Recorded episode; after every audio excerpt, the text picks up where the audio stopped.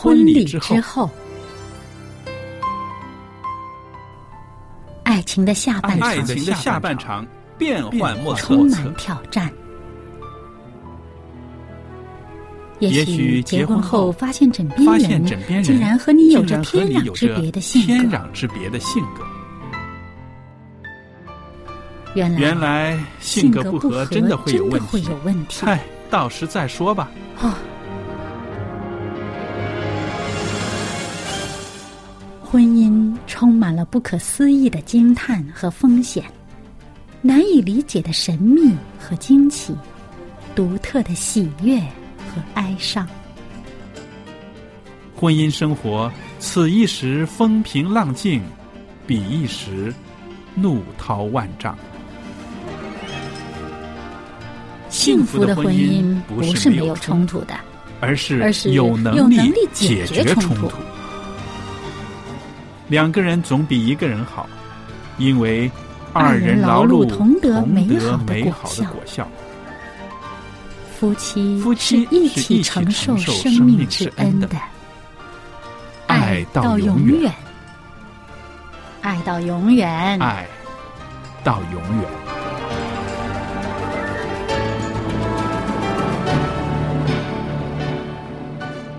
听众朋友，大家好，我是肖佳丽，在这儿为大家主持的节目是《婚礼之后》周日版的节目。我们的来宾是福牧师，福牧师您好，你好，大家好。福牧师啊，上一次开始呢，我们跟听众朋友、弟兄姐妹们谈到的，就是说啊，我们给基督徒的朋友们的他们约会的一点建议啊。我们说到了，就是说让青年人要好好的利用单身的这段时间。那单身的这段时间，其实也是一段被祝福的时间，是不是？是的，我们也谈到了啊、要有一定的成熟度才进入恋爱，因为恋爱它是一个为婚姻准备的一个美好的时光。更提醒大家呢，就是说谈恋爱跟情欲不应该画上等号的。嗯，这些都是非常呃美好的建议。今天呢，我想呢跟大家谈谈，就是说，呃，要谈恋爱找对象的时候啊，我们也不要把自己的期望值设的太高或者是太低。的确有这个问题啊。现在尤其是中国的家庭是一个孩子是啊，啊，父母总希望把自己的孩子培养的最优秀、最优秀、对最好。嗯，然后呢，我也是呃，给大家留一个问题，就是说，你想想啊，这个世界上啊，这个高富帅和白富美有这么多吗？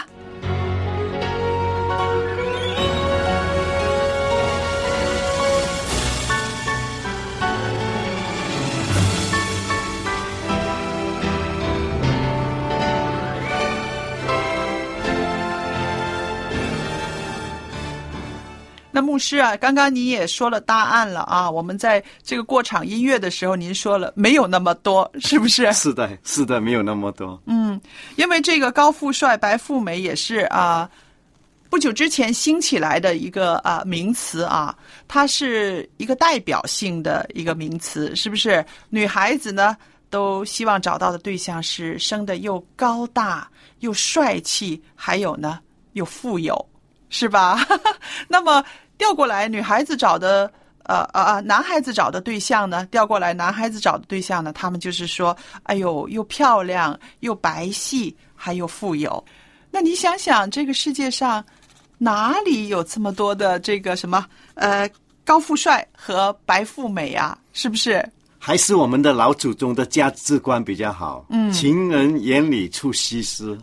这句话是千年不变的定律，是不是？是情人眼里出西施，所以我们就是呃，借着这个题目呢，我们就说到，当一个人要选择呃他的终身伴侣、他的对象的时候，其实要正确的看待自己的价值，不要把自己抬得太高，也不要自卑。同时呢，我们在看待这个对象的时候呢，也不要那个寄望啊超过现实，是是不是？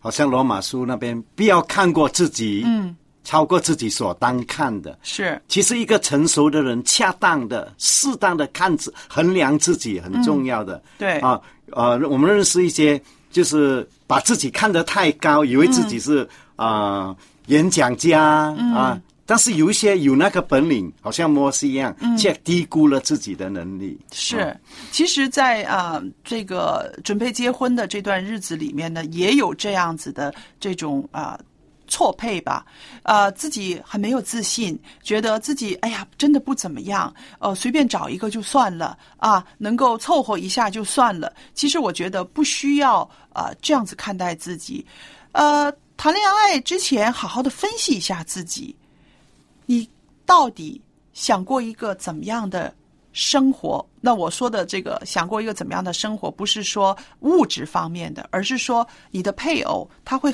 跟你过一个怎么样形态的生活。譬如你喜欢运动，你喜欢爬山，那么你要想到你的将来的配偶，他愿不愿意配合你的这种生活，是不是？不要说我喜欢，可是对方可能也不太喜欢，算了，我就把我自己的要求放下了。那这个就不会说是一个幸福的一个一个出路了。对，嗯，我觉得婚姻、恋爱是找一个适合自己的人。对，刚才你说那个呃，白富帅、高富美啊，嗯两个都有个富字，其实 调过来了，牧师，高富帅，高富帅白白富美，美对，啊。看来我们两个还都不熟悉这种人物。啊 是的，其实其实婚姻就是你找一个你喜欢，嗯，跟他共度一生，对。志气相同对，啊，情投意合一一合，嗯。啊，能够过一生，嗯，那你已经太很幸福了，是。啊呃，高富帅、白富美是不是完全的安全呢？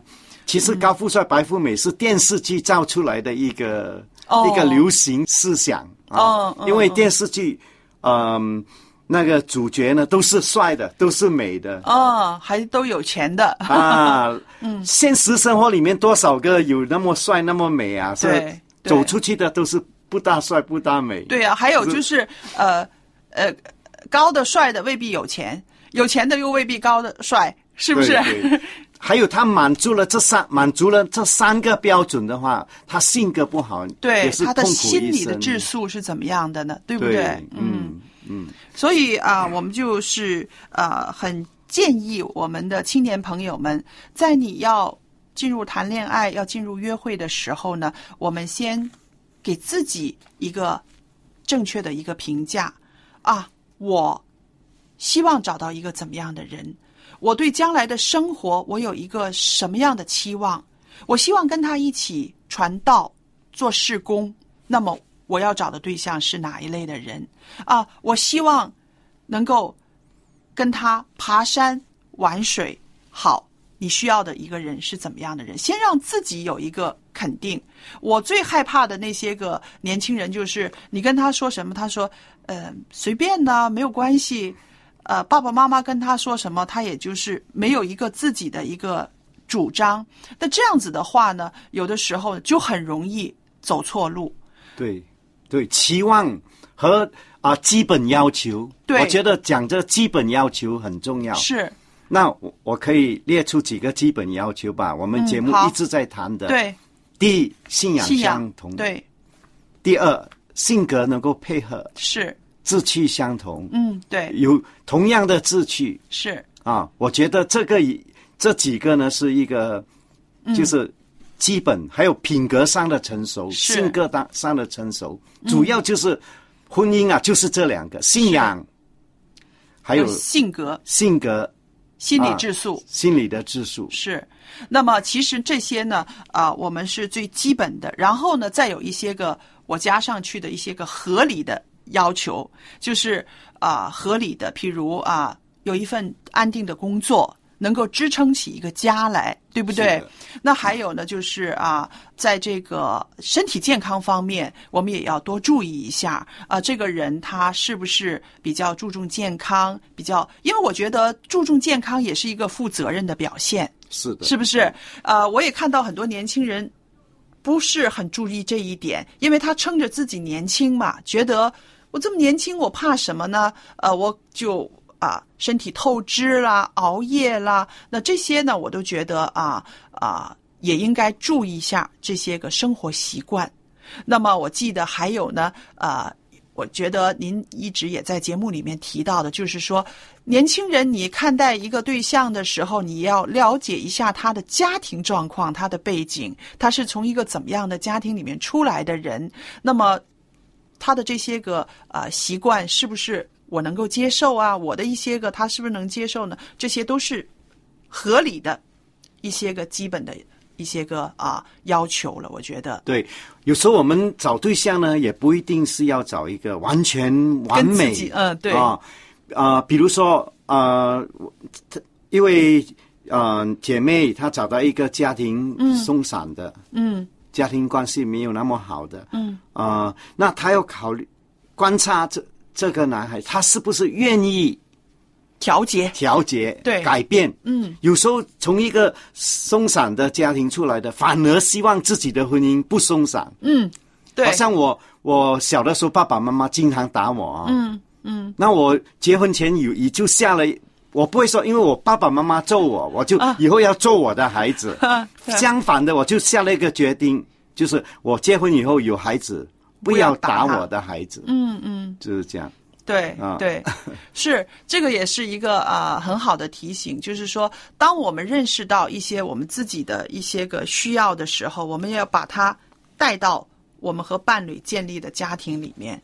这个呢，可能就扭转了你家族一直传下来的那种习惯了，是的。对不对？嗯，所以今天我们这个主题呢，我觉得很好哈，就是不要把自己的期望设期望值设的太高或者是太低，太低。圣经里面讲一个一句话，我很佩服的，嗯。合乎合乎中听道。嗯。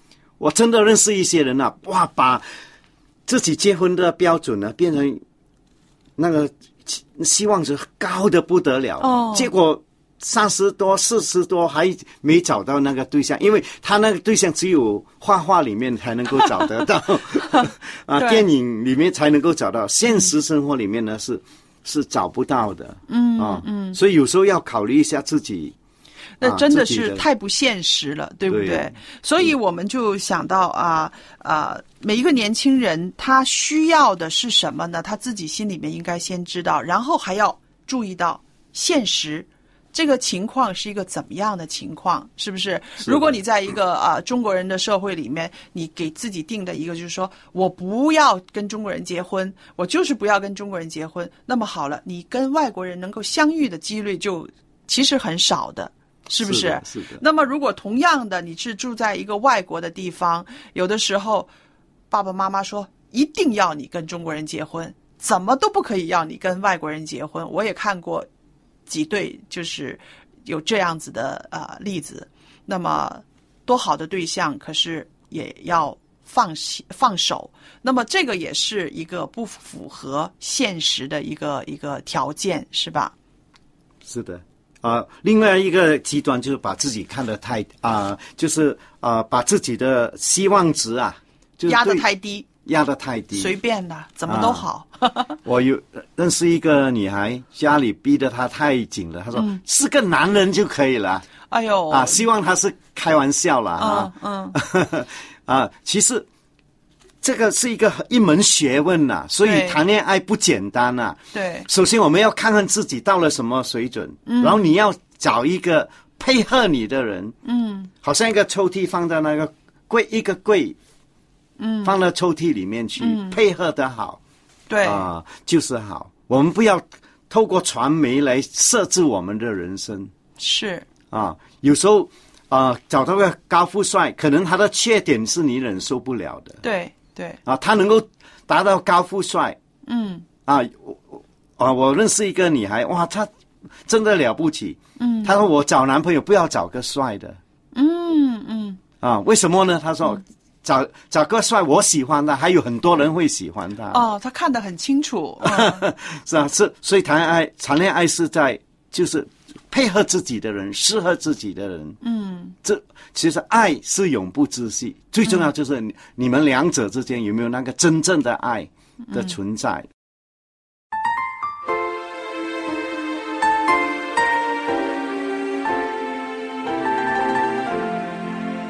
走出心灵的阴霾，活出生命的色彩，别让青春在期待，改造每个现在。走出心灵的阴霾，活出生命的色彩，别让青春在期待，改造每个现在。不要不要不要再自怨自艾，停止停止停止那消极无奈，千万人中你独一无二，坚强地活出生命的色彩。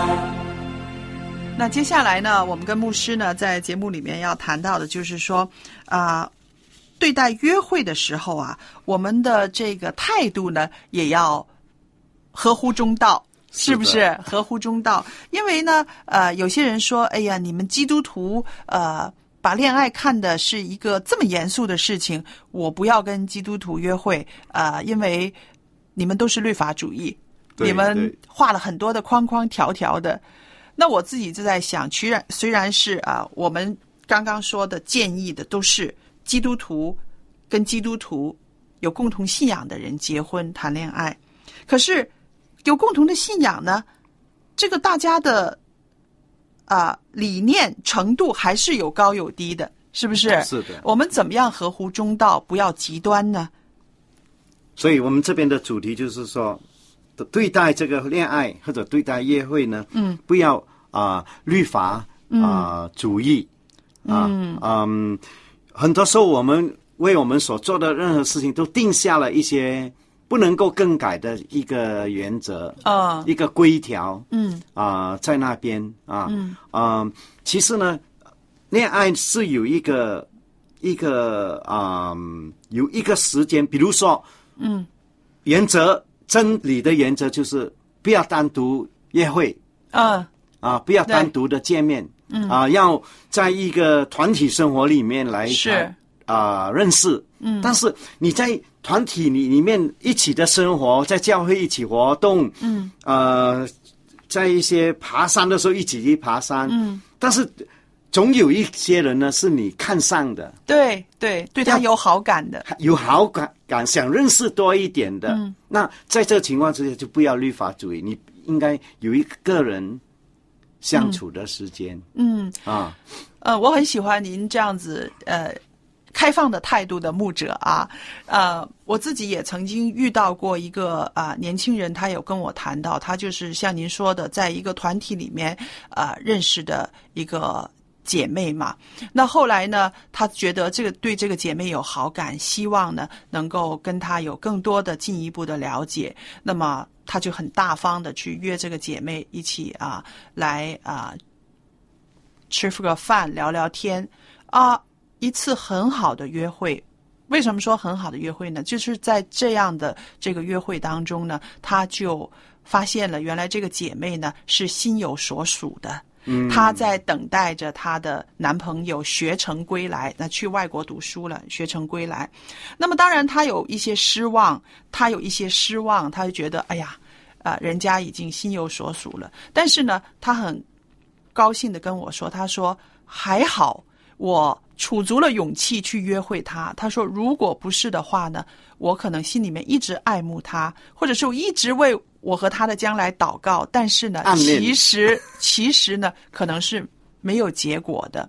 对，那所以我就觉得，呃，今天的我们这个呃谈到题目也是很好，就是合乎中道，不要极端，不要说，哎呀，我们还没有进入恋爱阶段，我们就绝不可以单独的约会，一定要在团体里面。但是有一些比较个人的事情，在团体里面可能也不不容易会分享。知道、分享得到的，是吧？对对，啊、但是呢，很重要的一个原则，我们可以单独，不要立法主义，我们可以单独的约会，是。但是那个约会的时间嗯，啊，不要去到一些角落头、幽暗的地方，对，对，是不是？可能在一个有一个餐厅啊，嗯，啊，或者一个咖啡座啊，对，就是有别人出比较安全，对，对。你，你对呢，比如说男的约女的，你对女的有一个承担、一个承诺，让他知道这你是安全的。是。还有呢，一个一个时间，你约会的时间是怎么样、是。啊？所以虽然说宴会不要律法主义，但是律法还是需要还的，是有的，因为有的，的律法就有是是是一个保护啊，它也是是对不对？嗯，那我想到我刚刚提的那个例子呢，我也觉得那个女孩子也很成熟，您不觉得吗？她也很成熟，因为她可能已经感觉到这个男孩对自己有好感，才会约自己出来。然后呢，她就把自己的情况呢，就是很坦白的告诉对方了。那么一定是一个比较成熟的姐妹，如果不是的话，她可能会现在世界上很多一只脚踏两条船的也有啊，或者是啊啊、我先不说，看看这个会不会比那一个更好，是的，对不对？所以他也是很成熟，他感觉到了，然后他把自己的这个心意说出来了。那么，我觉得这样子的这种啊交往是非常的啊正确的。所以约出来吃吃饭，嗯，逛一逛街，应该没事情。我们家长知道，教会的人看到，也不要大惊小怪。对，这个句说的很好。啊一般上，一般上教会里面看到两个青年人的约会，我们就把这个变成一个大事情，是。闲言闲语的在教会里面来广播、嗯。啊。其实这个我们要尊重人的人权，嗯，因为你一广播，那那就影响了这个这个青年人的这个选择了。，对，嗯，而且有的时候，我们这些个做大人的教会里面做长辈的，我们也不要用这些个呃律法去捆绑我们的年轻人，因为他们只是在交往，他们只是在呃刚约会，他们并没有犯罪。是的，是不是？是嗯。嗯，所以我们看到啊，在我们的教会生活里面，其实呢，我们做长辈的、做家长的，应该营造一个大的环境，一个好的环境，让我们的适婚年龄的青年人可以在这个环境里面呢，可以很放心的、很舒服的去啊、选择他们的啊、对象。对，这边所所讲的律法主义呢，也是给我们青年男女呢有一个考思考考虑的一个、一个重要的原则，就是就是你你们也会就是朋友吧，出去约会也应该有一种的情趣，一种的慷慨，嗯，是不是？我记得我有认识一一两对啊这样的，那个男的呢，绝对是律法主义，哦，连乘公交车都是你给你的，我给我的，吃饭呢都要你一半我一半。嗯嗯嗯，其实这样做的话，你让你还觉得你很小气，嗯嗯是不是？嗯。其实单独出去约会的时候啊嗯，男的大方一点，付了那个钱嗯嗯，啊、也是不是也是对的、正确的。不要说立法主义，我们就是黑白这个分明。对。啊呃，有的有的男孩子是呃会比较拘谨一些，会觉得呃我就是要划分的很清楚，如果不是的话，呃别人会误会，你会误会，我们其实才刚刚开始。其实像这样子的话，也是啊、太过分了啊，极嗯比较极端了，是的不是？嗯，啊、所以呢，我们就看到，其实我们教会里面啊，我们身边的基督徒呢，他们也有很多的需要。呃，教会的牧长，我们做家长的，其实都应该鼓励我们的年轻人，在一个平衡的状态之下，多认识异性朋友。是的，嗯，所以有些教会我认识的教会很很好，他们特别请我去做一些，他们说一个单身青年基督徒的一个影嗯，一个营，一个培训的那样的培训嗯、啊，呃，就因为他觉得一个教会里面可能男女青年的那个分配不平均，哦。但是我把那一个地区的教会的你前年年轻男女哦。拉在一起，哦，对，有个性灵性上的机会，也也不要刻意的安排相亲对什么，就很自然的。他们就我觉得谈恋爱是很很自然很自然的认识嗯啊啊、我觉得这是啊、教会也是关心新青年人的一个一个很重要的一个方法。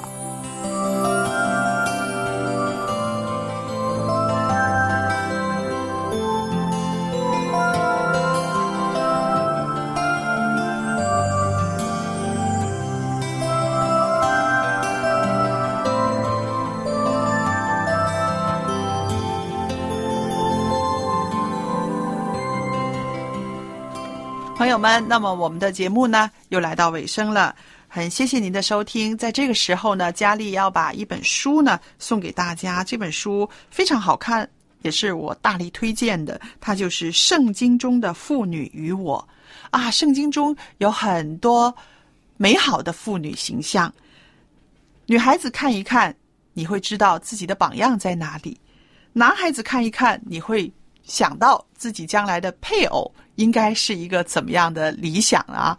那么，圣经中的妇女与我是简体版的，您需要的话写信给我啦。我的电子信箱就是佳丽，汉语拼音佳丽 at v o h c v o h c 点 c n，我可以收到您的电子信件，我们会把书寄送到您的府上。好了，我们下次节目再次相聚，再见。再见。